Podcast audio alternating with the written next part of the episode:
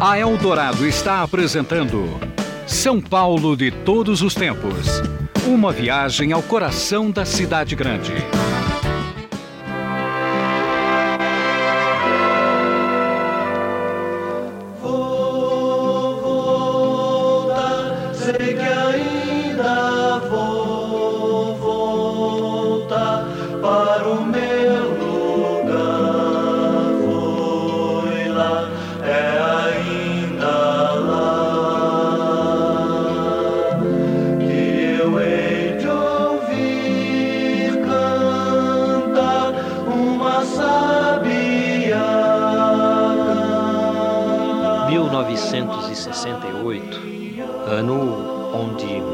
Brasileiros começaram a deixar o país, seguindo para o exílio. Deveria trazer lágrimas. Ainda traz esta música, Sabiá. Imagine alguém deixando o país, ouvindo esta canção. Vou voltar, sei que ainda vou voltar. Arrepia até hoje. Nós estamos aqui nos estúdios da Eldorado falando sobre 1968 com o José Alfredo Pontes, que me passa em mãos aqui um panorama cultural sobre 1968, um ano onde também aconteceram muitos festivais. Esta música, inclusive, foi vencedora de um festival. Vamos aproveitar esse bloco do programa, Zé Alfredo, para falar dos festivais. O que é que você falaria em especial desta música, Sabiá? Olha, o, a apresentação do Sabiá em 68 foi uma coisa bastante. Foi um, teve o seu um, um, momento triste, vamos dizer assim, de 68, porque foi a única vaia que o Tom Jobim recebeu na vida.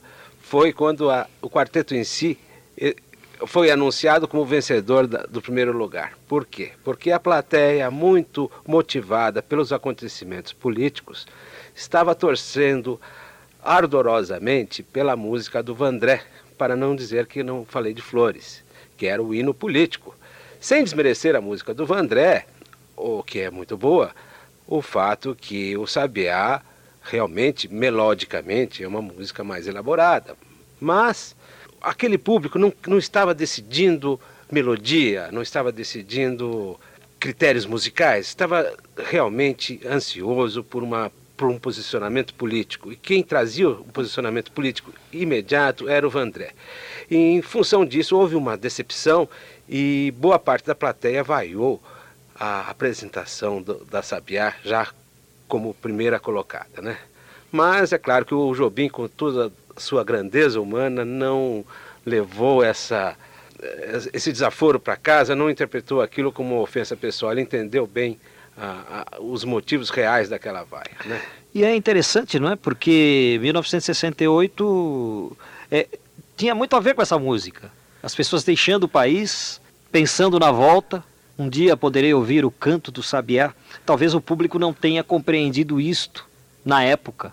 Exatamente. Eu acho que, inclusive, naquele clima de festival, porque como é uma coisa mais elaborada para você, vamos dizer, pensar em casa, a, a música do Vandé tinha aquele efeito mais imediato.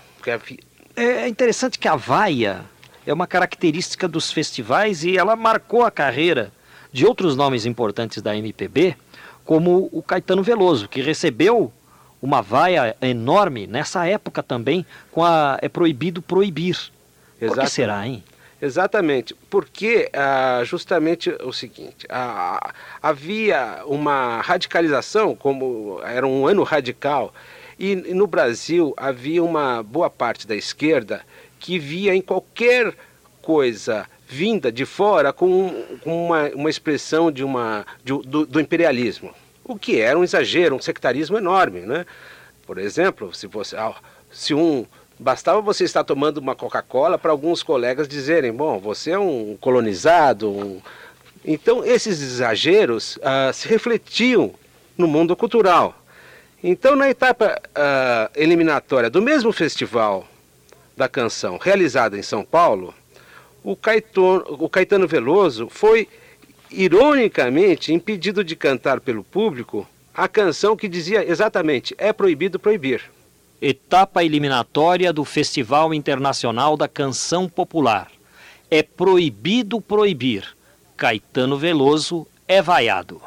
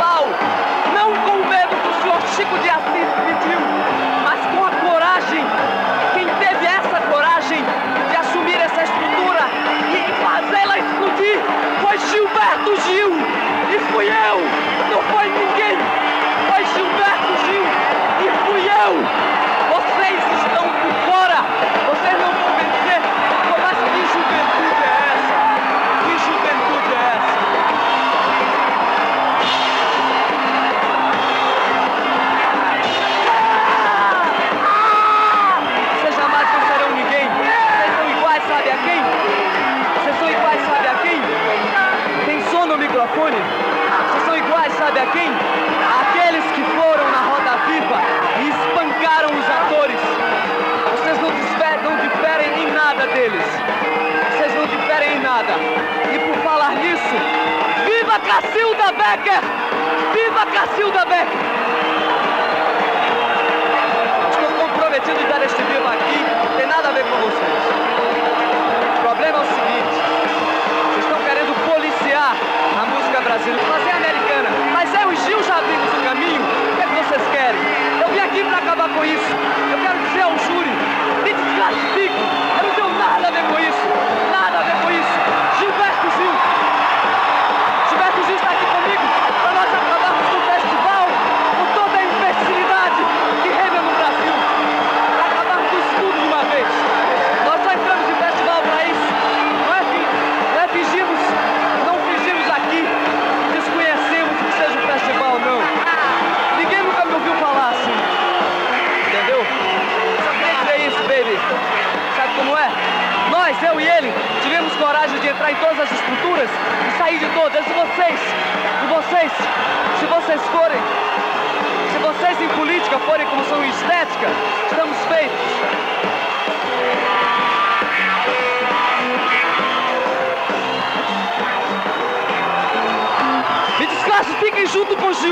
junto com ele, tá entendendo? E contra vocês, nessa. O júri é muito simpático, mas é incompetente. Deus está solto.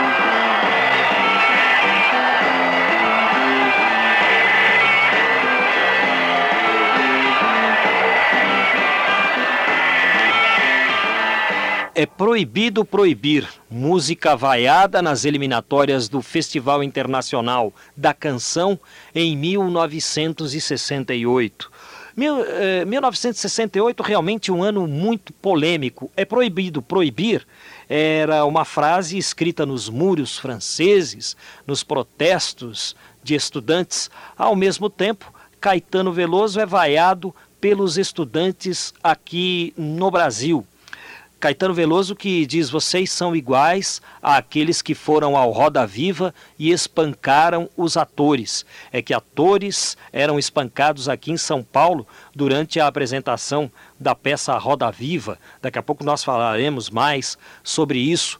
Caetano Veloso que respondeu ao público da seguinte maneira: vocês não entendem nada, nada, nada. Talvez por causa disso tantas vaias. É isso mesmo, não é, José Alfredo Pontes? Ele queria dizer, vocês pensam que estão, ah, vocês ao, ao, não estão sendo revolucionários ao, ao, me cortar a palavra. Pelo contrário, vocês, vocês não estão entendendo a revolução. Porque a revolução, o Caetano já tinha percebido que ela era, ela era mais profunda, ela era cultural e comportamental, ela, ela ia além daqueles problemas imediatos e específicos e locais.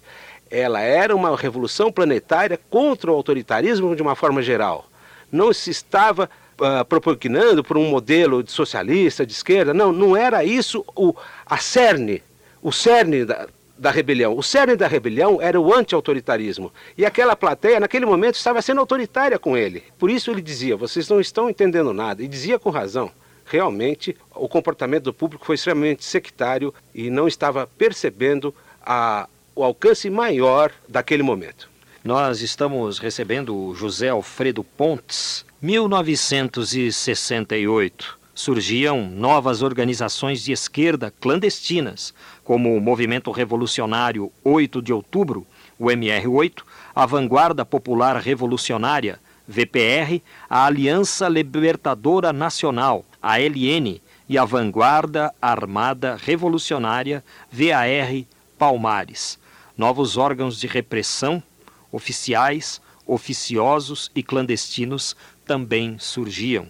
A ciranda da repressão estava apenas começando. Em 1969, um embaixador norte-americano seria sequestrado no Brasil. Charles Burke Elbrick, 1968, gerando 1969 e os sequestros. Vamos falar sobre aquela época. Está na ponta da linha o jornalista Fernando Gabeira. Fernando, tudo bem? Tudo bem, Geraldo.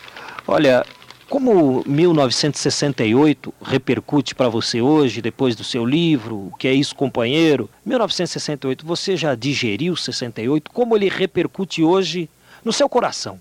Fernando Gabeira. Olha, no meu coração ele repercute muito bem, apesar de que 1968 é dessas datas que a cada passagem de uma década você tem que dar um novo balanço. É um período é, muito rico na história da humanidade, um período que todos que viveram estão muito orgulhosos de terem vivido, é, sobretudo aqueles que viveram tentando transformar o mundo, mas é um período também talvez um pouco mal entendido, porque já era também é o final de uma época e nós não conseguimos entender muito bem no momento que nós vivíamos que estávamos vivendo o final de uma época. Qual era o final dessa época? No meu entender, é, em 68, com todo o empenho que tivemos em mudar o mundo, já estava em declínio bastante acentuado a ideia de uma utopia é, que pudesse apresentar uma visão de mundo global, transformar o mundo globalmente. O socialismo real já andava é, em decadência naquele momento. E na França, sobretudo na França, o movimento de maio de 68 captou essa decadência.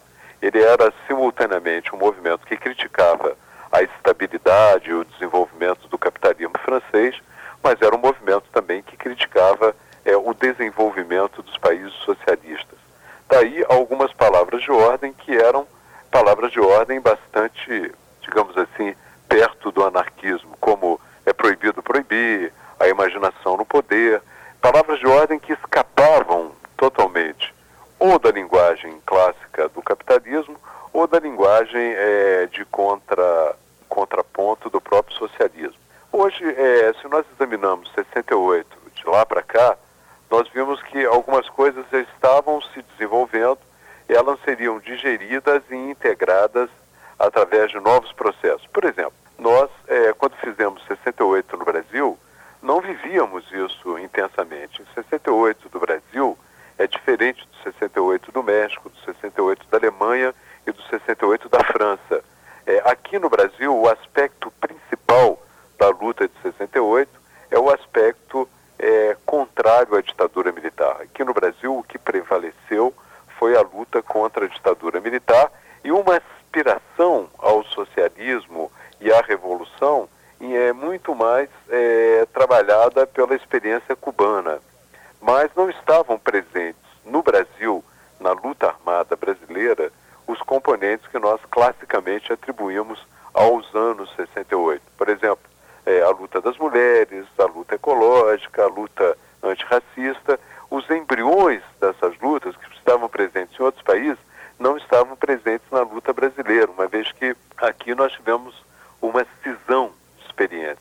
essa parte influenciada pela Europa, pelo marxismo, pelo pensamento, digamos assim, revolucionário clássico, é, aderiu à revolução. Uma outra parte que já estava começando a olhar para outro polo, já não era mais a cultura francesa, mas sim a americana que é, predominava sobre ela, se deixou influenciar pelos hippies, é, pelo que nós chamamos de desbunde, e saiu pelo mundo pregando paz e amor, constituindo comunidades é, ecológicas em alguns pontos do país. Essa outra parte é que praticamente passou, e que não era é, predominante no 68 brasileiro, mas começou a ser mais visível nos anos 70, essa parte é que passou a ser, digamos assim, uma espécie de herdeira dessas lutas que nós classicamente atribuímos a 68. O jornalista Zuenir Ventura escreveu o livro 1968, o ano que não terminou. Para você, Fernando Gabeira, 1968 ainda não terminou ou já? Olha, na verdade, essas afirmações são um pouco perigosas. Elas são interessantes, né? Porque elas dão a entender de que ansiedades, expectativas, aspirações de um determinado momento histórico precisam ser completadas porque eram justas naquele momento e são justas hoje. Mas, por outro lado, quando se diz que o ano de 68 não terminou, é, dá a impressão também que outras épocas não trouxeram novas revelações, novas possibilidades. Dá a impressão de que é, o monopólio da transformação do mundo, da compreensão da mudança do mundo, está com a geração de 68, quando não, isso não é totalmente verdade. Vamos ver, por exemplo, em 1968, quando você dizia proibido proibir na França, você pura e simplesmente estava levando uma bandeira, não é? Agora, é, depois disso, na Califórnia, através de um processo avançado da, da informática e tal, chegou-se também a possibilidade da internet e, e, tudo isso que nós temos hoje. A internet é uma possibilidade virtual onde não é, é proibido proibir. Na internet dificilmente se proíbe alguma coisa porque criou-se um espaço praticamente da anarquia sonhada por 68. Quer dizer, é, eu diria que talvez você possa ver que a internet seja uma continuidade de 68, alguma coisa daquele tipo. Mas a revolução digital que está em curso é, nessa década e estava em curso na década de 70, ela pode ter representado uma mudança mais profunda, é, mais substancial, mais é, visceral no cotidiano das pessoas do que o próprio 68. Ouvimos neste bloco Caetano Veloso sendo vaiado em um festival de música e ainda as palavras gravadas por Fernando Gabeira em 1998, onde ele afirma que os acontecimentos de 1968 merecem avaliações diferenciadas em cada década. Portanto, agora, o ano de 1968 pode ter ainda uma avaliação diferente dessa pelas pessoas que viveram aqueles acontecimentos.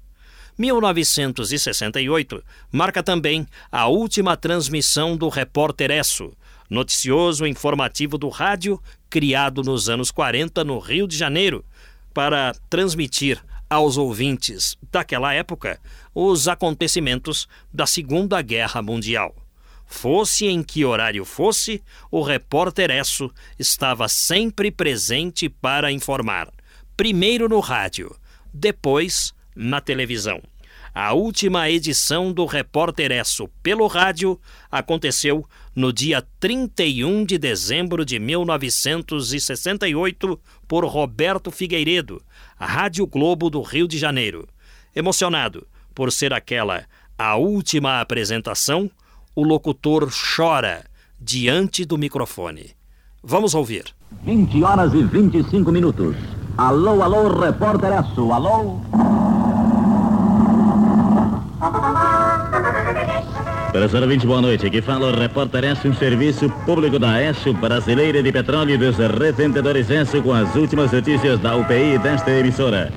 Presidente Costa e Silva fala sobre o ato institucional e dirige mensagem de ano novo ao povo brasileiro. Repórter Esso recorda as grandes notícias dos seus 27 anos de vida. Nações Unidas condenam Israel pelo atentado contra o Líbano. O cardeal arcebispo Dom Jaime de Barros Câmara celebrará a missa de Ano Novo à meia-noite no Alto do Corcovado. Estarão presentes altas autoridades, inclusive o governador Negrão de Lima. Neste momento, os adeptos do culto a Iemanjá começam a ocupar as praias da cidade para os festejos da noite do Ano Novo. Milhares de pessoas transporão a Baía da Guanabara em lanchas e barcas para as oferendas florais à Rainha do Mar à meia-noite. O presidente Costa e Silva, que chega hoje para Petrópolis às 23 horas e 30 minutos, fará, através de uma rede de rádio e televisão, mensagem de Ano Novo ao povo brasileiro. Em sua fala, o chefe de governo fará uma exposição sobre o momento nacional e as razões do ato institucional número 5. O último dia de 1968 assinala também o término das transmissões do Repórter Esso no rádio. Fiel ao nosso slogan de testemunho ocular da história, procuramos sempre levar aos lares brasileiros uma resenha dos principais fatos ocorridos no Brasil e no mundo, sempre dentro do espírito de isenção e objetividade que tem norteado a atuação do nosso noticiário. Assim, queremos, em nome do patrocinador deste programa, a ESSO Brasileira de Petróleo, agradecer a atenção e o prestígio com que sempre o acompanhou e desejar a todos um feliz ano de 1969, repleto de alegrias e realizações. E atenção! Durante 27 anos, o repórter Esso, a testemunha ocular da história, esteve presente aos mais importantes acontecimentos ocorridos no Brasil e no mundo. Entrando no ar pela primeira vez em agosto de 1941, durante os seus primeiros quatro anos de vida, o repórter Esso foi sempre o primeiro a dar as últimas da Segunda Grande Guerra Mundial. Assim, nesta sua última edição radiofônica, pode o seu reporteresso recordar as mais sensacionais informações transmitidas para todo o Brasil e em toda a sua vida. Autêntico recorde de manutenção no ar de um programa noticioso. 1941, os japoneses atacam a base norte-americana de Pearl Harbor. 1944, os aliados abrem a segunda frente e desembarcam nas praias da Normandia. 1945, o repórter Esso começa a transmitir notícias brasileiras e anuncia a deposição de Getúlio Vargas. 1950, os comunistas atravessam o paralelo 38. Começa a Guerra da Coreia. 1951, eleito pelo voto direto, Getúlio Vargas volta ao governo. 1953, o armistício de Panmunjom. 1954, Suicídio de Getúlio Vargas. 1955. Descoberta a vacina antipólio. Deposição de Carlos Duz e Café Filho. 1956. A União Soviética esmaga pela força a rebelião anticomunista na Hungria. 1957 explode a primeira bomba de hidrogênio. 1958. Os russos lançam ao espaço o primeiro Sputnik. 1959. Fidel Castro vence a Revolução Cubana. 1960. O seu repórteresso vai a Brasília para transmitir os detalhes da inauguração da nova capital do Brasil. 1961, renuncia Gênio Quadros. 1962, o presidente Kennedy determina o bloqueio aeronaval de Cuba. 1963, assassinado em Dallas, o presidente John Fitzgerald Kennedy. 1964, Revolução Brasileira nas ruas, deposto o senhor João Goulart. 1965, os americanos promovem o primeiro encontro no espaço sideral. 1966, Mao Tse-tung lança sua revolução cultural na China Vermelha. 1967, o Papa Paulo VI divulga sua encíclica Popularum Progressum. 1968, Estados Unidos em foco. Assassinados Luther King e Robert Kennedy. Os americanos fazem a primeira viagem em torno da Lua. O repórter S, um serviço público da S Brasileira de Petróleo e dos revendedores Resto encerra aqui o seu período de apresentações através do rádio. Boa noite, ouvintes, e feliz ano novo são os votos da ESO.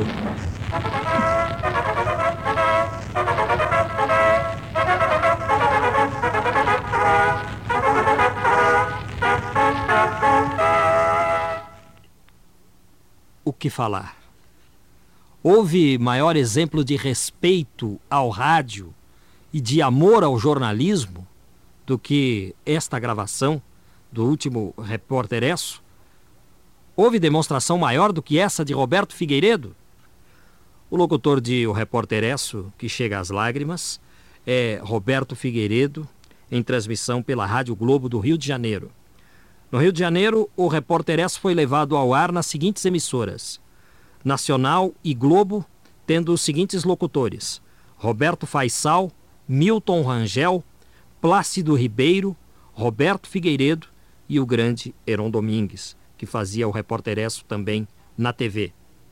Em São Paulo, o Repórter Esso foi transmitido nas seguintes emissoras: Record, Tupi e Nacional, tendo os seguintes locutores: Casimiro Pinto Neto, o Bauru, Raul Duarte, Roberto Corte Real, Dalmácio Jordão e Fábio Pérez na TV Tupi. Também entre 1950 e 1968, o Repórter Esso foi apresentado pelos locutores Calil Filho, Dalmácio Jordão e Lívio Carneiro. He's a real nowhere man, sitting in his nowhere land, making all his nowhere plans for nobody. Vamos a um intervalo.